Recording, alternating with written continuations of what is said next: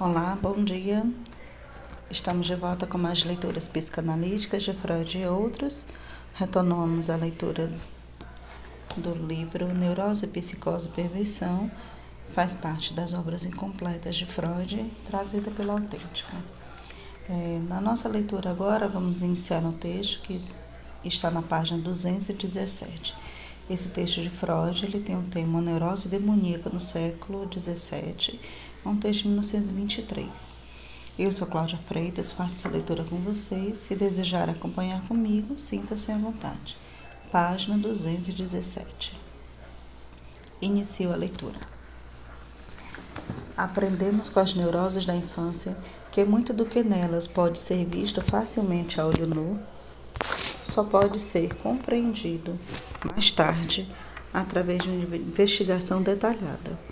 Uma expectativa semelhante pode se dar para os adoecimentos neuróticos de séculos anteriores, se apenas estivermos preparados para encontrar os mesmos adoecimentos com títulos diferentes daqueles das nossas neuroses de hoje em dia. Não devemos nos surpreender se as neuroses desses tempos antigos se apresentam com roupagem demoníaca, ao passo que as não psicológicas dos tempos de agora aparecem com roupagem hipocondríaca disfarçadas de doenças orgânicas. Muitos autores, Charcot é o mais importante deles, identificaram, como se sabe, nas figurações de possessão e êxtase, tal como a arte as transmitiu para nós, as forças de manifestação da histeria. Não teria sido difícil reencontrar os conteúdos da neurose das histórias desses doentes, se na época lhes tivesse sido dada mais atenção. A teoria demonológica daqueles tempos obscuros estava certa em relação a todas as concepções somáticas no período da ciência exata. As possessões correspondem às nossas neuroses, para cuja explicação recorremos novamente aos poderes psíquicos. Para nós, os demônios são desejos maus e repudiados, derivados de emoções pulsionais rechaçadas ou recalcadas. Na Idade Média, nós recusamos apenas a projeção para o mundo exterior que ela realizou com esses seres anímicos, nós os deixamos descer na vida interior dos doentes, onde é sua morada. Subtópico: A história do pintor Christopher Heitzmann. Agradeço ao gentil interesse do conselheiro Dr. R. Paul Heitor, diretor da antiga biblioteca, diretor da antiga biblioteca veiculada Imperial de Viena, por permitir que eu tomasse conhecimento de uma dessas neuroses demoníacas do século XVII. Peyotor des havia descoberto na biblioteca um manuscrito proveniente do, do santuário de Mariazel, no qual é relatada detalhadamente uma miraculosa redenção de um pacto com o diabo pela graça da Virgem Maria. Seu interesse foi despertado pela ligação desse conteúdo com a lenda de Fausto e o levou a uma exaustiva descrição e elaboração do material. Mas como ele achou que a pessoa cuja redenção será descoberta sofria de crises convulsivas e visões, dirigiu-se a mim para um parecer médico do caso. Combinamos de publicar nossos trabalhos de maneira independente um do outro e em separado.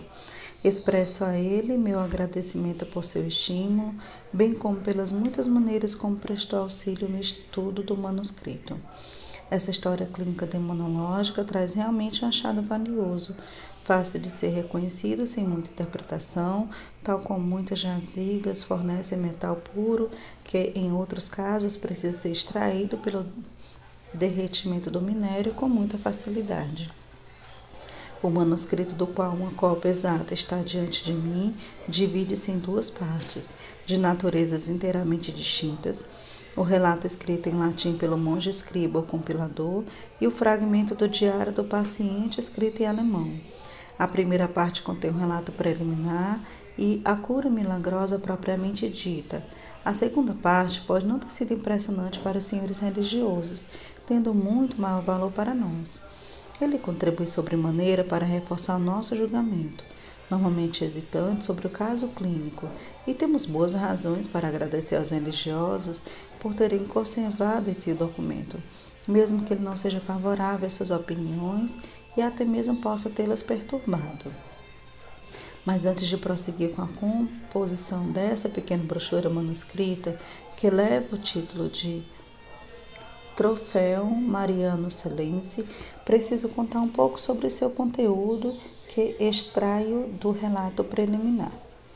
Em 5 de setembro de 1677, o pintor bávaro Christoph Hatzmann foi trazido à cidade vizinha de Mariazel com uma carta de recomendação do pároco de Portebron, na Baixa Áustria, no qual ele lia que ele teria residido alguns meses em Portebron, exercitando sua arte quando, em 29 de agosto, foi acometido por terríveis convulsões.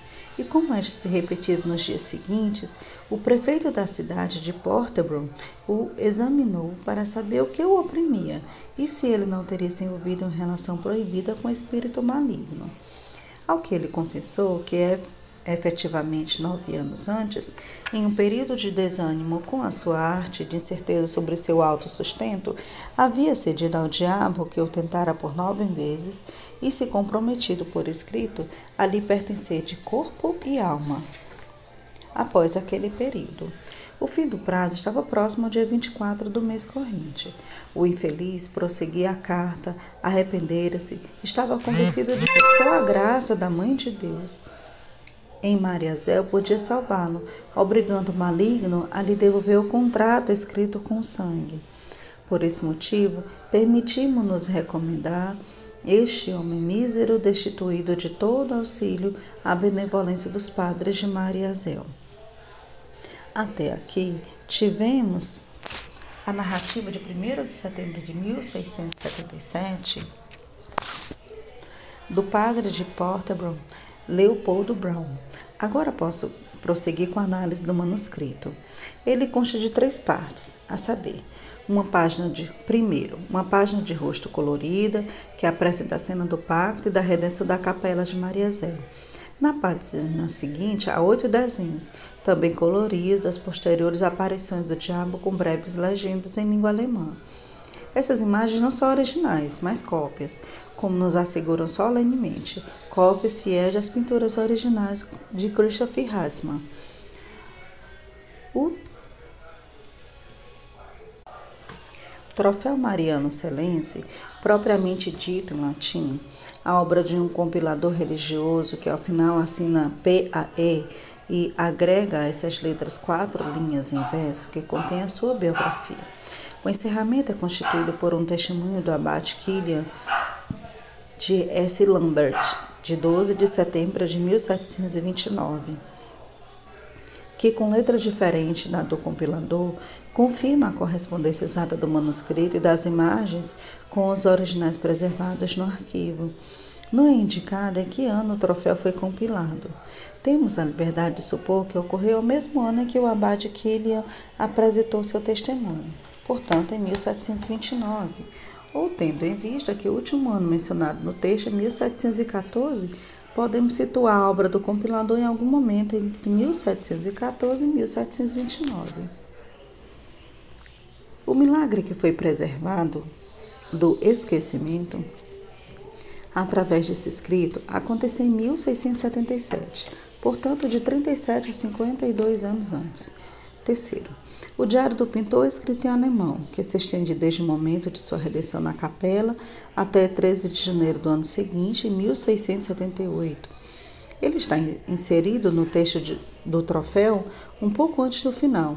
A essência do troféu, propriamente dito, é constituída por dois escritos: a já mencionada carta de recomendação do padre Leopold Brown, de Portobello, de 1 de setembro de 1677 e o relato do abade Francisco de Mariazel e S. Lambert, que descreve a cura milagrosa de 12 de setembro de 1677, portanto, datada de apenas poucos dias depois. A atividade do redator, compilador de PAE, forneceu uma tradução que, por assim dizer, funde dois documentos e, além disso, acrescenta alguns elementos de ligação de menor importância.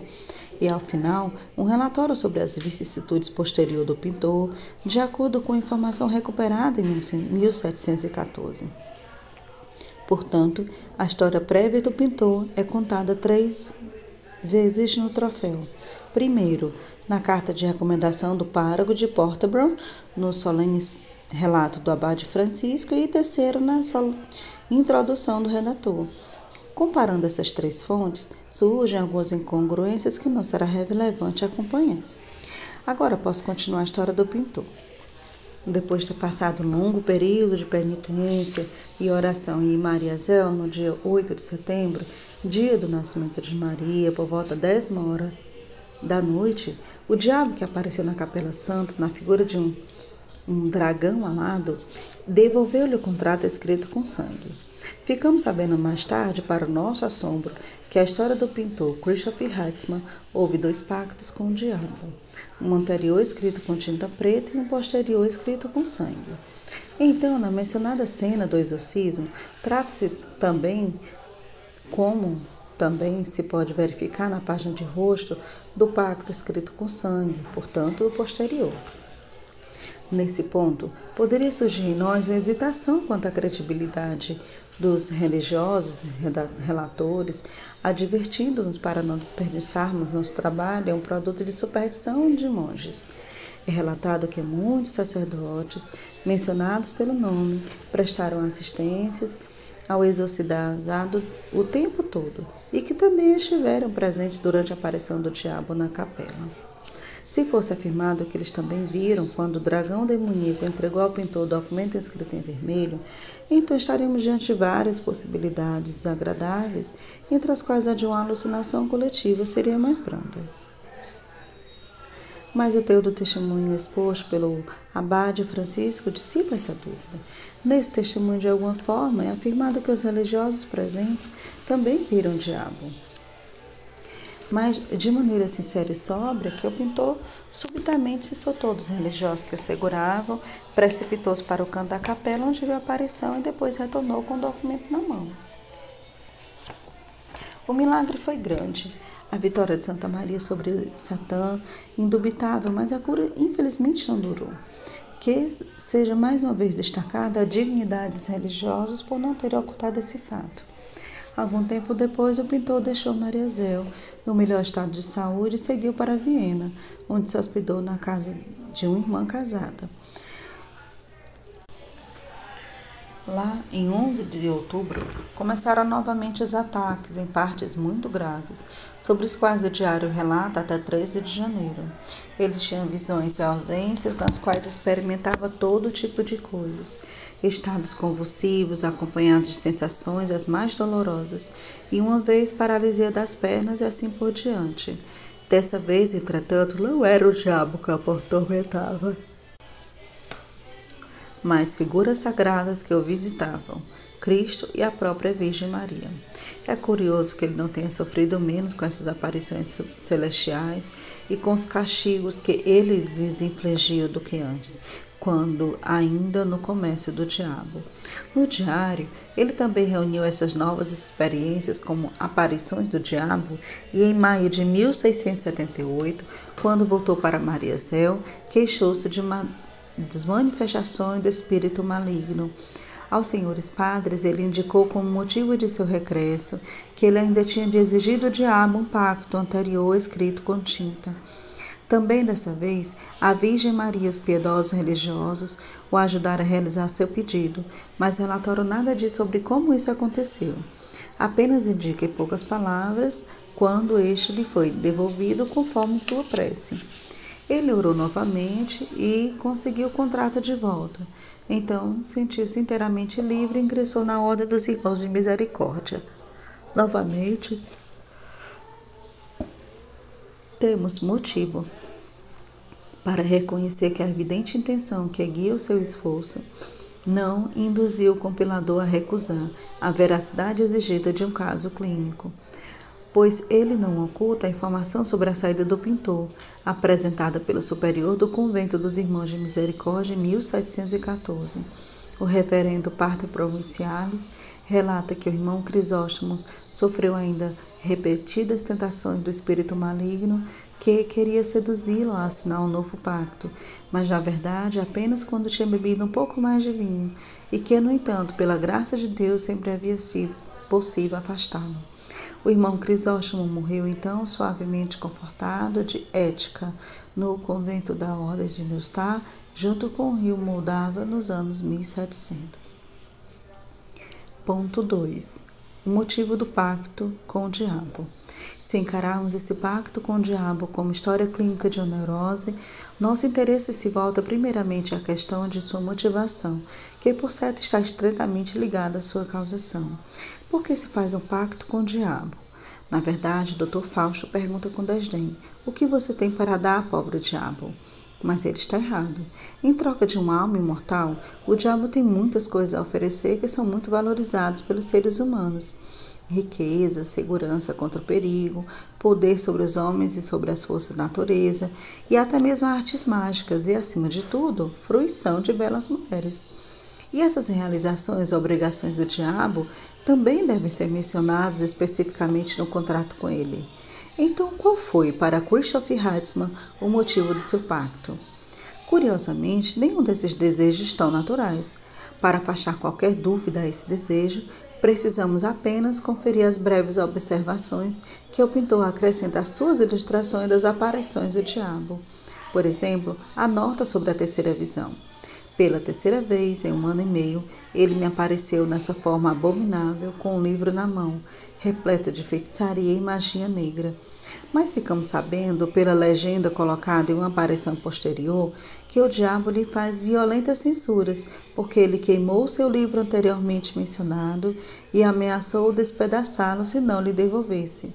Na quarta aparição, ele lhe mostra um grande saco amarelo e um grande ducado, e promete que em qualquer ocasião lhe daria tantos iguais a esse quanto se ele quisesse, mas não aceitei nada dessa espécie, pôde gabar-se o pintor. Numa outra vez, exigiu que ele divertisse e que conversasse com alguém, ao que o pintor observa. O que por certo ocorreu, segundo seu desejo, mas depois de três dias eu não continuei e logo fui novamente liberado. Já que ele então rejeita as artes mágicas, dinheiro e fruição, quando o diabo os oferece a ele mais ainda que ele os torne condições do pacto, precisamos saber urgentemente o que esse pintor realmente queria do diabo quando fez o pacto com ele. Algum motivo para se envolver com o diabo ele deve ter sido. O troféu também oferece informação segura sobre esse ponto. Ele estava abatido, não podia ou não queria trabalhar direito e se preocupava com o sustento de sua existência. Portanto, sofria de depressão melancólica, com inibição para trabalhar e tinha justificada preocupação com a vida. Vemos que estamos lidando realmente com um caso clínico e também ficamos sabendo o que ocasionou esse adoecimento, que o próprio pintor, em suas notas às imagens do diabo, chama exatamente de melancolia. Devia me alegrar e afugentar a melancolia. De três fontes. A primeira, a carta de recomendação do pároco, menciona na verdade apenas o estado depressivo. Mas a segunda, o relato do abade Francisco, menciona também a fonte desse desânimo ou desgosto, pois afirma: quando estava se sentindo desanimado quanto ao progresso de sua arte e seus ganhos futuros.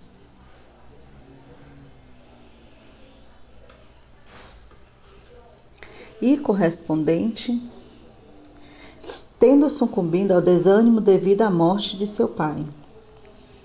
E correspondente também, lemos na introdução do compilador das, essas mesmas palavras, apenas em ordem diferente.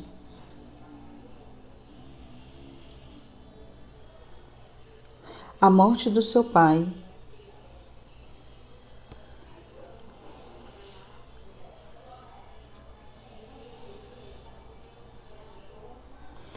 Então, quando seu pai havia morrido, e como consequência ele entrava em melancolia. Daí o diabo se aproximou dele e lhe perguntou por que ele estava tão abatido e triste, e lhe prometeu ajudá-lo de todas as maneiras e oferecer-lhe a mão. Eis aqui, portanto, alguém que assina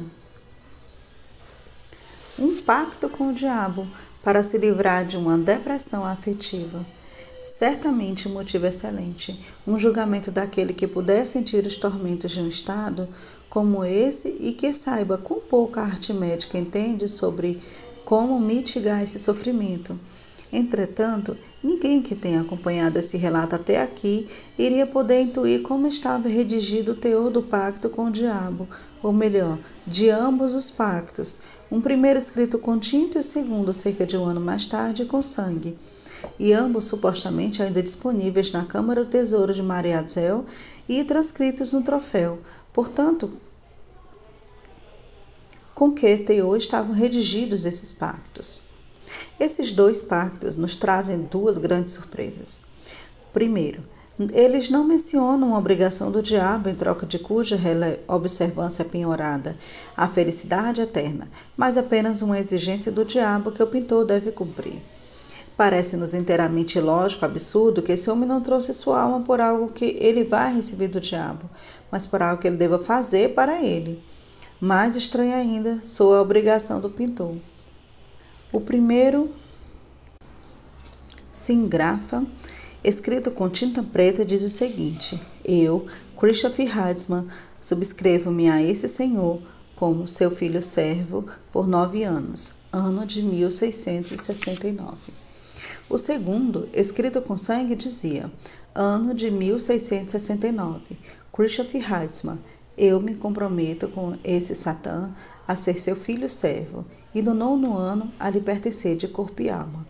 Mas todo o espanto se dissipa se arrumarmos o texto dos pactos de tal maneira que eles figura como exigência do diabo, seja muito mais um serviço prestado por ele, portanto, exigência do pintor. Então, esse pacto incompreensível receberia um sentido correto e poderia ser explicado da seguinte maneira: o diabo se obriga a substituir por nove anos o pai perdido do pintor. Passado esse tempo, o pintor se entrega de corpo e alma ao diabo, tal como era costume usual em barganhas como essas. O custo do pensamento do pintor, que motivou seu pacto, parece ser o seguinte: com a morte do pai, ele perdeu o ânimo e a capacidade de trabalhar. Ele agora, se agora ele consegue um substituto do pai, ele tem esperança de recuperar o que perdeu. A pessoa que se tornou melancólica com a morte de seu pai deve ter amado muito esse pai. Portanto, entretanto, é muito estranho que alguém possa chegar à ideia de tomar o diabo como substituto do pai querido. Terceiro ponto: o diabo como substituto do pai. Temo que uma crítica sobra não irá admitir que nós, com essa reinterpretação, temos estabelecido definitivamente o sentido do pacto com o diabo. Ela irá levantar dois tipos de objeção. Primeiro, que não teria sido necessário considerar o pacto com o contrato, no qual constassem as obrigações de ambas as partes. Na verdade, ele só continha a obrigação do pintor, e a do diabo teria ficado fora do texto, subentendido, por assim dizer. No entanto, o pintor se compromete com duas coisas: primeiro, ser filho do diabo por nove anos, e segundo, pertencer a ele inteiramente após a morte.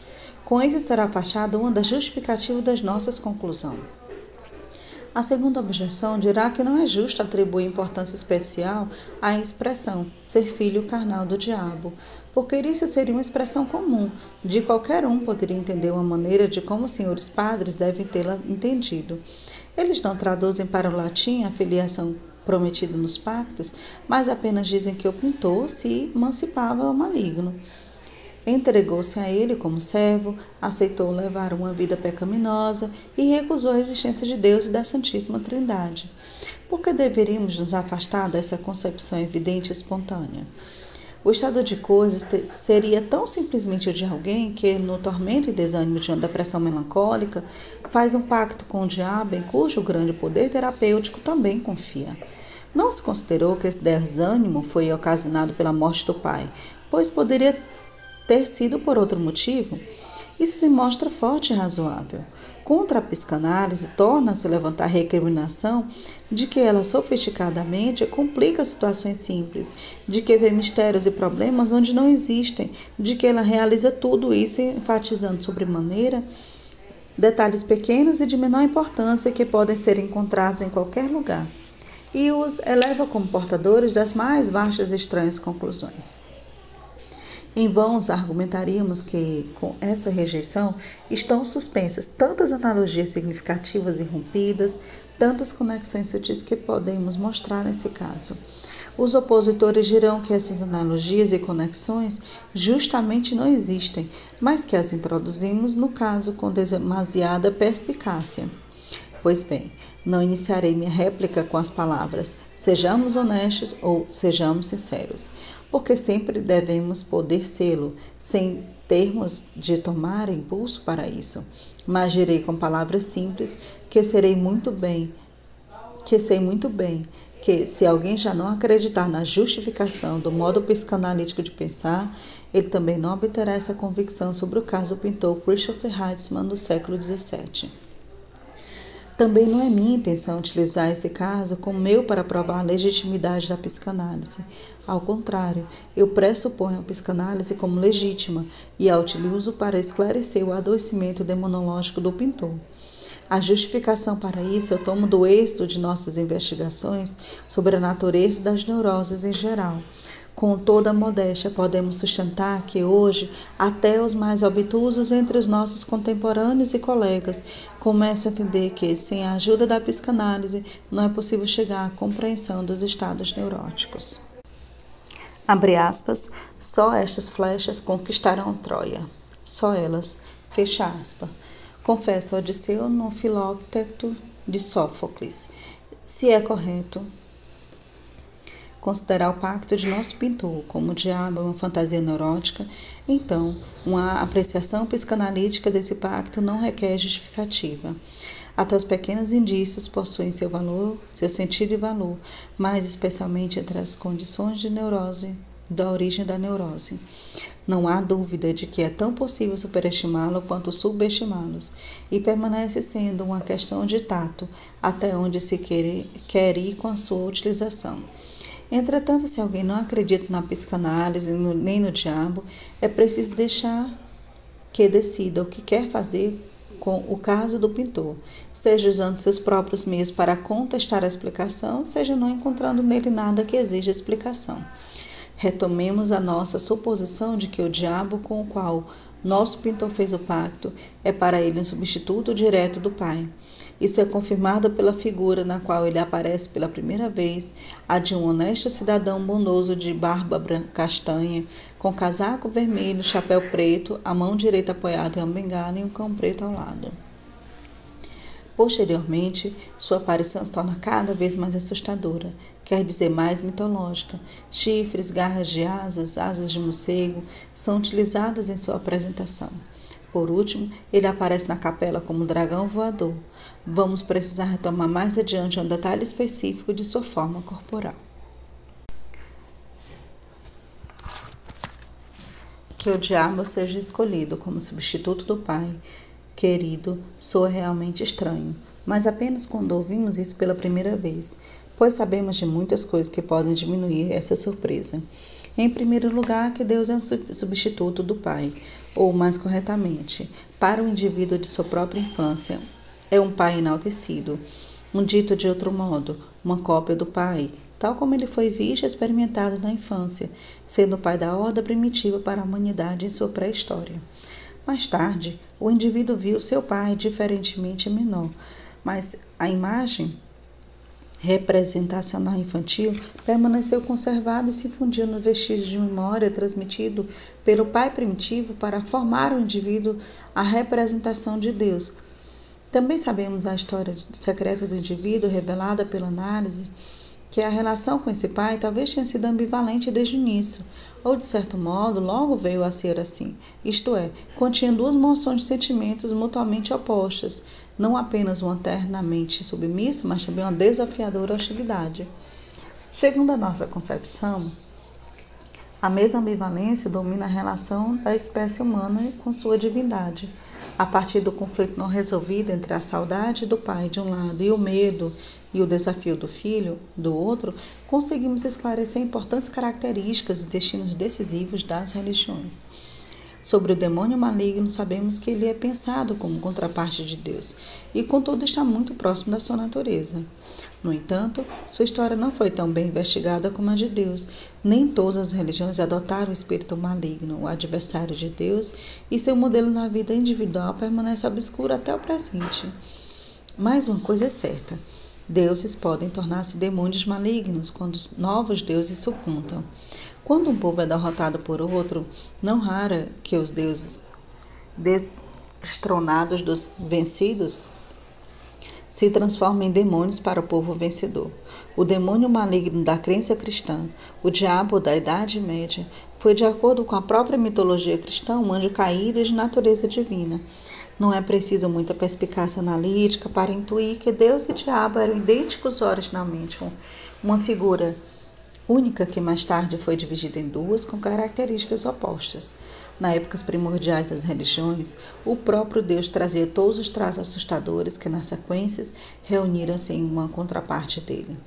Trata-se do processo bem conhecido por nós, a divisão de uma representação com um conteúdo antitético ambivalente, em dois opostos nitidamente contrastantes.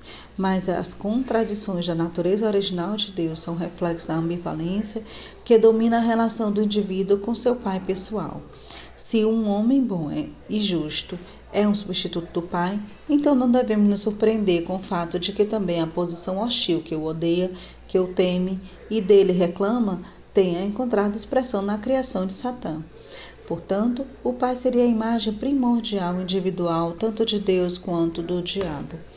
Todas as religiões permaneceriam sob efeito inextinguável do fato de que o pai primeiro era um ser ilimitadamente maligno, menos semelhante a Deus do que o diabo. Evidentemente, não é tão fácil apontar vestígios dessa concepção satânica do pai na vida anímica do indivíduo. Quando o menino desenha careiras e caricaturas, talvez se consiga demonstrar que neles ele está zombando do pai. E quando pessoas de ambos os sexos se assustam de noite com ladrões intrusos, então não há nenhuma dificuldade em reconhecer neles partes cindidas do pai. Os animais que aparecem nas fobias de animais das crianças também são, em sua maioria, um substituto do pai, como animal totêmico na época primordial. Mas normalmente não se ouve falar tão claramente que o diabo é uma cópia do pai e que pode ser visto como seu substituto, como foi o caso do nosso pintor neurótico do século XVII. Foi por isso que, no início desse trabalho, formulei a expectativa de que a história clínica demonológica iria nos mostrar, tal como o metal puro, o que nas neuroses de uma época posterior, não mais supersticiosa, mas que se tornou hipocondríaca, precisa ser cuidadosamente extraída pelo trabalho analítico do minério das ocorrências de pensamentos e dos sintomas. Se penetrarmos mais profundamente na análise do adoecimento de nosso pintor, provavelmente obteremos uma convicção mais forte. Não é nada fora do comum que, com a morte do pai, o homem desenvolva uma depressão melancólica ou inibição para trabalhar. Concluímos que ele estava pegado a esse pai como um amor particularmente intenso e lembramos com que frequência a melancolia grave também se apresenta na forma neurótica do luto. É certo que até aqui temos razão, mas não se continuarmos concluindo que essa relação foi de puro amor. Ao contrário, um luto pela perda do pai está muito mais propenso a se transformar em melancolia, quanto mais sua relação com ele tem permanecido sob o signo da ambivalência. A ênfase dessa ambivalência nos prepara para a possibilidade de rebaixamento do pai, tal como ele encontrou expressão na neurose demoníaca do pintor. Se acaso pudéssemos saber tanto sobre Christoph Heitzmann, sobre quanto sobre um paciente que submete a nossa análise, seria fácil desenvolver essa ambivalência. Fazê-lo lembrar-se de que, de quando e por quais motivos ele encontrou razão para temer o pai e odiá-lo. Além disso, sobretudo, descobriu os fatores acidentais que se acrescentavam aos motivos típicos do ódio ao pai, que se enraizam inevitavelmente na relação natural filho-pai. Talvez então a inibição para trabalhar encontrasse um esclarecimento especial. É provável que o pai tivesse se oposto ao desejo do filho de ser pintor. Seria essa incapacidade de exercer sua arte após a morte do pai, seria então, por um lado, a expressão da conhecida obediência posteriori, e por outro lado, tornar o filho incapaz de, de se sustentar, ela forçosamente aumentaria seu anseio pelo pai, como protetor contra as preocupações da vida. Como obediência posteriori, essa incapacidade seria também a expressão do remorso e uma bem-sucedida autopunição. Tendo em vista que não podemos empreender uma análise como essa com Christopher Heitzman morto em 1700, precisamos nos limitar a destacar os traços de sua história clínica que podem apontar para as causas típicas de uma posição negativa em relação ao pai. São apenas poucos, não muito chamativos, mas bem interessantes. Em primeiro lugar, o papel do número 9. O pacto com maligno foi fechado aos nove anos. O relato, certamente inquestionável do pastor de Portobello, é claro nesse aspecto. Estabeleceu com ele um pacto firmado por nove anos. Essa carta de recomendação, datada em 1 de setembro de 1677, também pode indicar que o prazo estaria expirando em poucos dias. Portanto, o pacto tinha sido assinado em 24 de setembro de 1668. Nesse mesmo relato, o número 9 tem ainda outra utilização.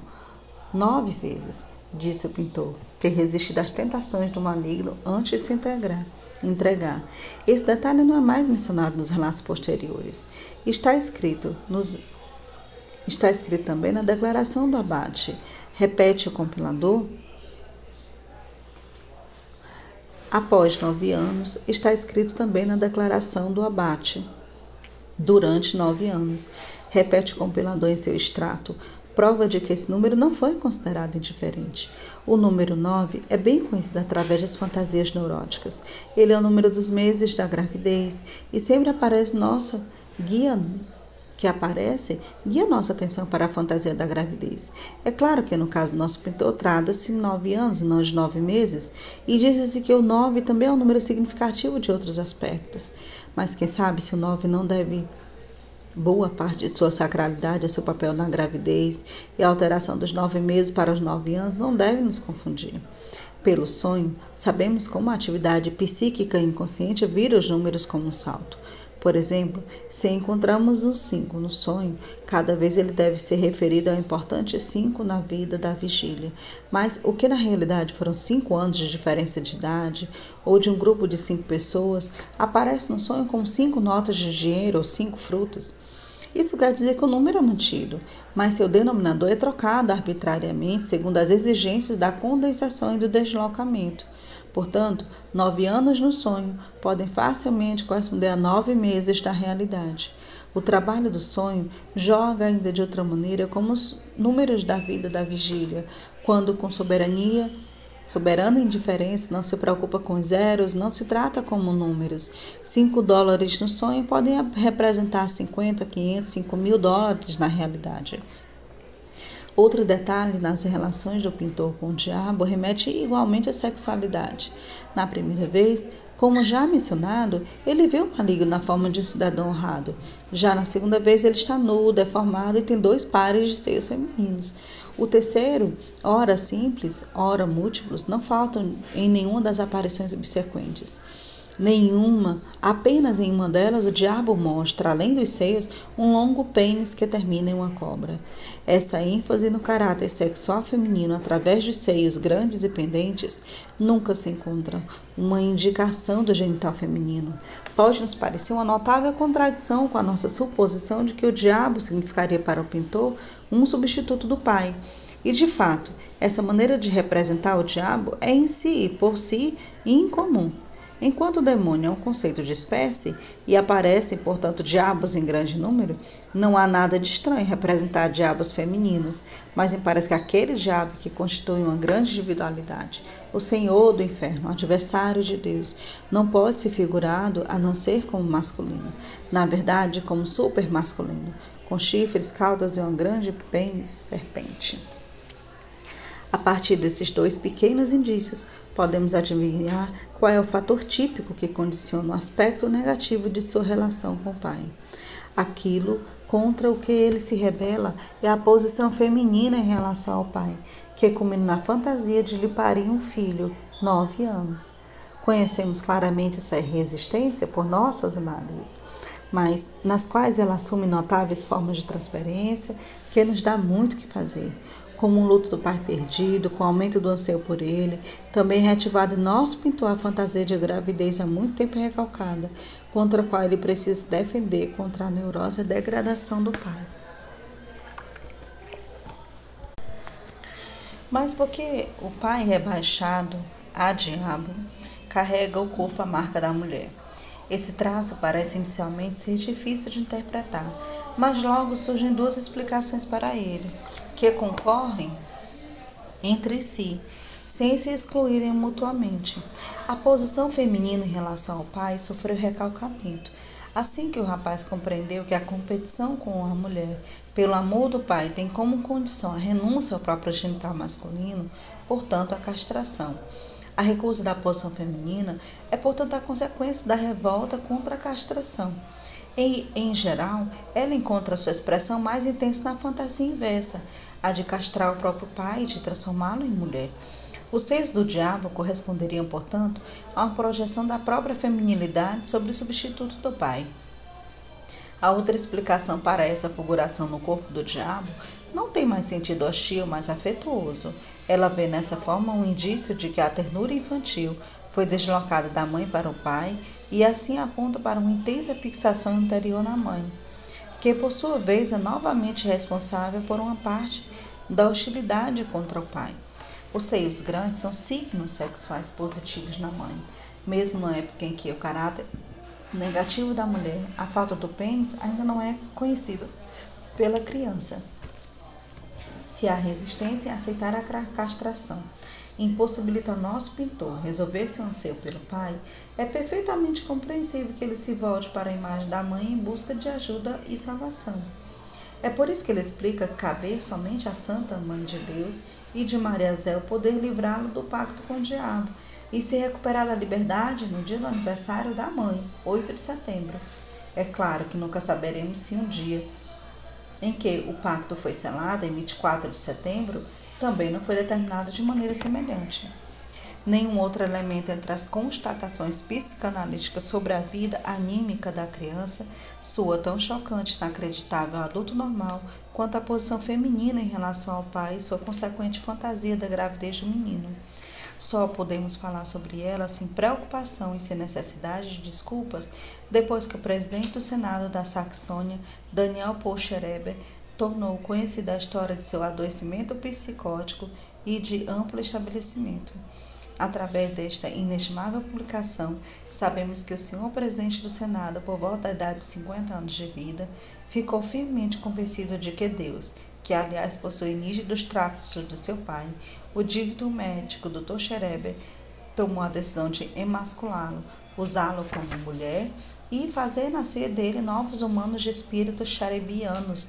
Ele próprio não tinha filhos em seu casamento. Na revolta contra essa intenção de Deus, que ele parecia altamente injusta e contrária à ordem do mundo, adoeceu com sintomas semelhantes a uma paranoia, que retrocedeu com o passar dos anos até tornar-se um mínimo resíduo. O inteligente autor de sua própria história clínica não podia ter adivinhado que nela ele tinha descoberto um típico fator patogênico. Essa revolta contra a castração ou contra a posição feminina foi tirada em seu contexto orgânico por Alfred Adler e ela foi ligada superficial ou facilmente ao anseio de poder e apresentada como algo independente sob o nome de protesto masculino. Como a neurose sempre só pode restar do conflito de duas aspirações, é igualmente justificável ver no protesto masculino, bem como na posição feminina, a causa de todas as neuroses contra as quais se protesta. O que é certo é que esse protesto masculino desempenha um papel regular na formação do caráter, em certos tipos um papel muito grande, e que o encontramos como resistência vigorosa na análise de homens neuróticos. A psicanálise considera o protesto masculino em conexão com o complexo de castração, sem poder defender sua onipotência ou onipresença das neuroses. O caso mais acentuado do protesto masculino, com todas as reações manifestas e traços de caráter, veio ao meu tratamento demandou devido à neurose obsessiva com ideias obsessantes, nas quais o conflito não resolvido entre a posição masculina e a feminina, a angústia de castração e o prazer da castração encontrava plena expressão. Além disso, o paciente tinha desenvolvido fantasias masoquistas derivadas inteiramente do desejo de aceitar a castração e avançou mesmo, a partir dessas fantasias, até a satisfação real em situações perversas. Seu caso se baseava inteiramente, como na própria teoria de Adler, no recalcamento, na recusa de fixações amorosas da primeira infância. O juiz-presidente Schreber encontrou sua cura quando decidiu abandonar a resistência contra a castração e acomodar-se no papel feminino que Deus lhe destinara.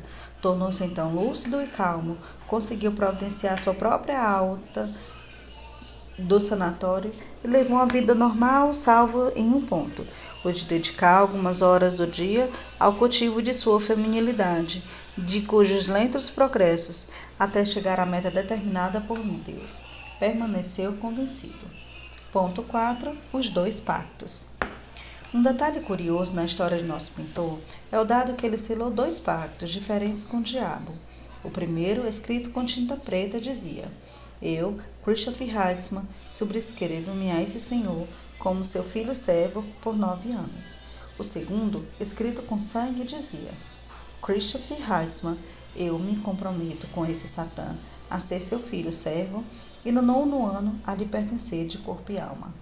O original de ambos deve ter estado no arquivo de Mariazel na época em que o troféu foi redigido e ambos estão datados com o mesmo ano, 1669. Já mencionei os dois pactos mais de uma vez e agora me proponho a ocupar com eles mais a fundo, embora seja exatamente aqui que o perigo de supervalorizar detalhes insignificantes parece especialmente ameaçador.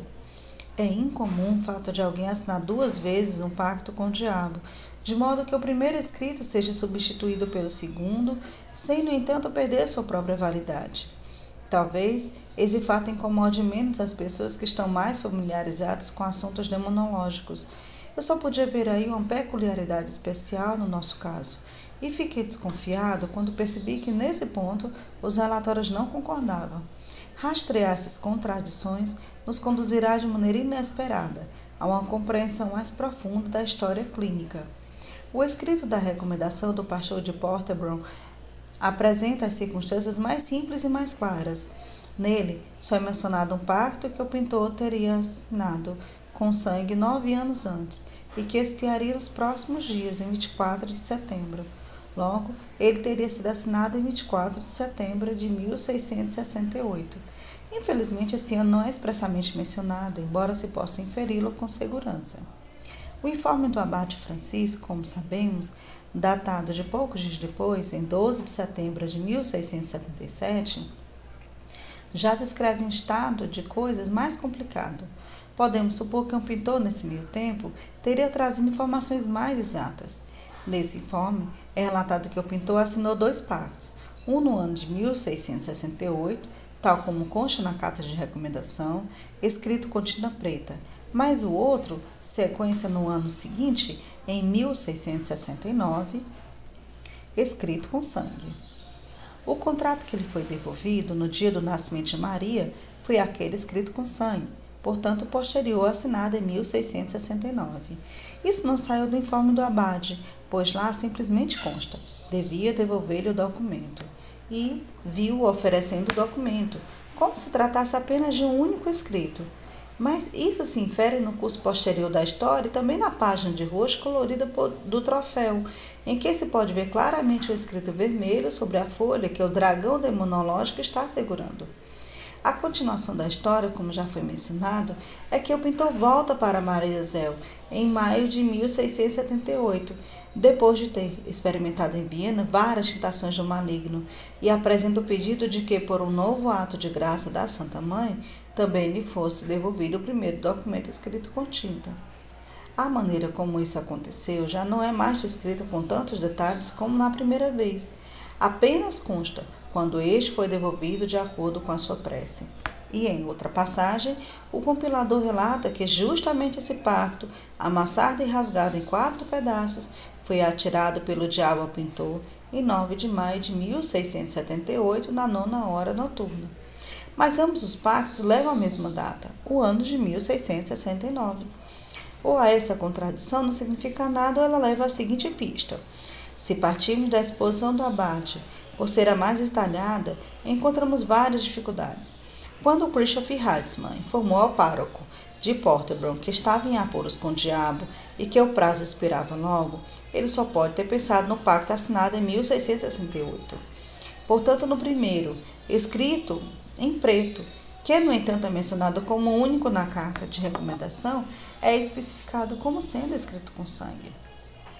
Poucos dias depois, em Mariazel, ele só está preocupado em recuperar o posterior, o escrito com sangue, que ainda não está para expirar, pois é de 1669 a 1677, e deixa que o primeiro expire. Só em 1678, ou seja, no décimo ano, ele solicita a devolução deste. Além disso, por que, que os dois pactos estão datados com o mesmo ano, 1669, quando um deles é explicitamente atribuído ao ano subsequente? O compilador deve ter sentido essas dificuldades, pois faz uma tentativa de eliminá-las. Em sua introdução, ele retoma a exposição do abate, mas a modifica em um ponto. O pintor, diz ele, no ano de 1669, teria assinado com o, pacto, o diabo, com o diabo um pacto com tinta. E mais tarde, com sangue. Ele ignora, portanto, a indicação expressa nos dois relatórios de que um pacto foi assinado no ano de 1668 e negligencia a observação no informe do Abade de que o número do ano mudou entre os dois pactos para ficar em harmonia com a datação de ambos os escritos devolvidos pelo diabo. No informe do Abade, encontra-se depois das palavras sequência do ano de 1669, uma passagem entre parênteses que diz: Aqui se toma o ano seguinte, lugar que ainda não havia terminado, como a miúde se faz em conversa, pois o mesmo ano é indicado pelos dois pactos, dos quais o escrito com tinta ainda não havia sido devolvido ao redigista ao atual depoimento. Essa passagem é sem dúvida uma exceção do compilador, pois é claro que o abade, que só viu um pacto, não pode afirmar que ambos possuem a mesma data. Além disso, ela também foi colocada entre parênteses, para que fique claro se tratar de um apêndice ao documento. O que ela contém é uma outra tentativa do compilador de conciliar as contradições existentes. Ele quer dizer que, na verdade, estava correto que o primeiro pacto tivesse sido assinado no ano de 1668, mas como o ano já estava avançado, em setembro, o pintor teria indicado o ano seguinte, para que os dois pactos pudessem apresentar o mesmo ano.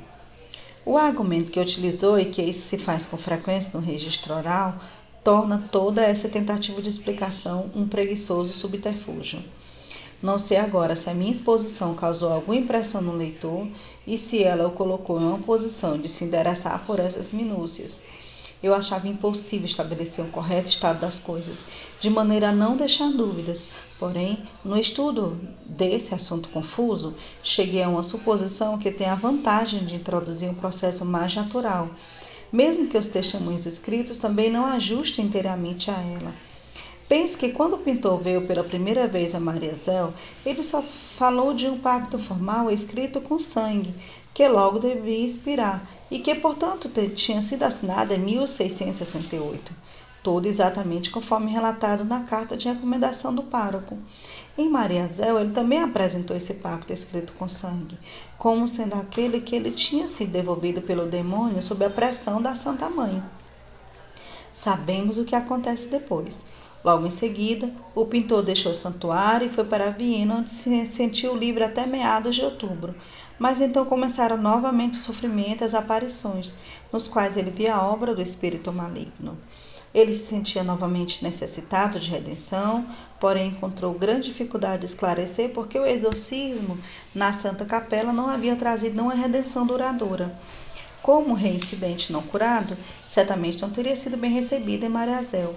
Nesse desespero, inventou um pacto anterior, um primeiro que, contudo, precisava ter sido escrito com tinta, para que a sonolação em relação ao posterior, escrito com sangue, pudesse ser plausível.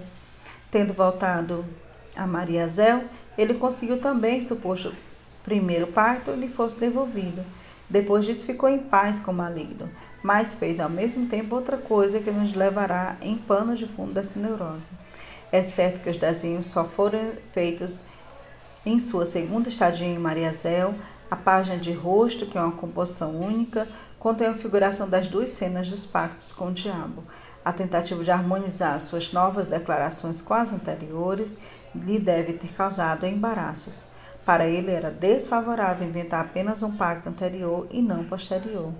Por isso, ele não pôde evitar o resultado desastroso de ter se libertado muito cedo do pacto escrito com sangue, no oitavo ano, e muito tarde no outro, escrito com tinta preta, no décimo ano.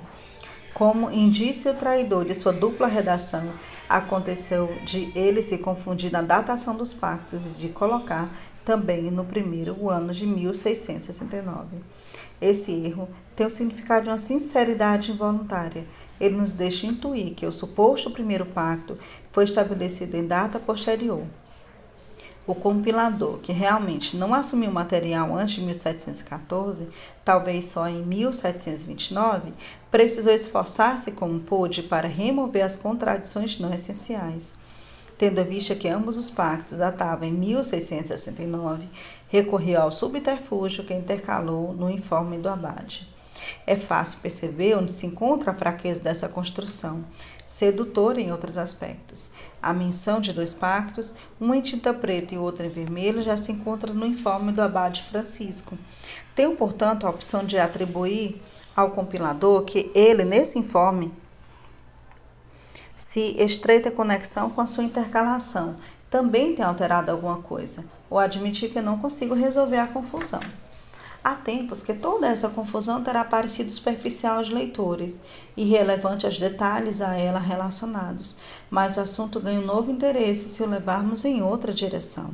Acabei de dizer que o pintor, desagradavelmente surpreendido pelo curso de sua doença, inventou um pacto anterior, o redigido com tinta para poder afirmar sua posição junto aos religiosos.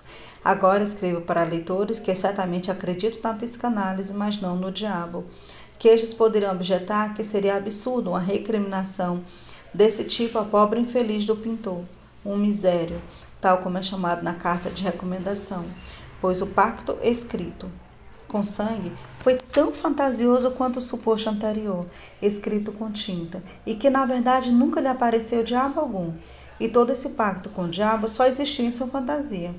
Eu reconheço isso perfeitamente. Não se pode negar ao pobre homem o direito de completar sua fantasia original como uma nova, quando suas novas circunstâncias parecem exigi-lo. Contudo, aqui também há uma continuação. Ambos os pactos não são fantasias como as visões, são documentos que, segundo a garantia do copista e o informe posterior do abade Killian, estão preservados no arquivo de Mariazel para todos que desejarem vê-los e tocá-los. Estamos, portanto, diante de um dilema. Ou supomos que o pintor escreveu ele próprio os dois documentos que supostamente foram lhe devolvidos pela graça divina na ocasião em que precisava deles, ou temos de recusar a credibilidade aos religiosos de Mariazel e seu Lambert, apesar de todas as solenes garantias, confirmações com testemunhas e seladas e etc. Confesso que suspeitar dos religiosos não seria fácil. Não estou inclinada a supor que o compilador, interessado na coerência, tenha falsificado alguma coisa no informe do primeiro abade, mas essa elaboração secundária não vai muito além das operações semelhantes realizadas por historiadores modernos e laicos, e em todo caso foi feito de boa fé. Sob outro aspecto, os senhores padres conquistaram justo direito de nossa confiança. Já disse que nada os teria impedido de suprimir os relatos sobre a parcialidade da cura e sobre a continuidade das tentações e mesmo a descrição do exorcismo na capela, que se pode ter considerado como alguma apreensão, é sóbria e digna de crédito. Portanto, não resta outra alternativa a não ser culpar o pintor.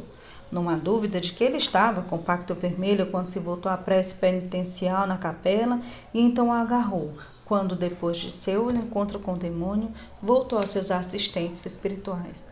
Nem precisa ter sido o mesmo documento que posteriormente foi preservado no arquivo, mas de acordo com a nossa construção, ele pode ter inserido o ano 1668, nove anos antes do exorcismo. Vamos parar por aqui na página 249. Na próxima leitura, a gente volta a partir do ponto 5, o curso posterior da neurose. Espero que todos tenham gostado e bom dia.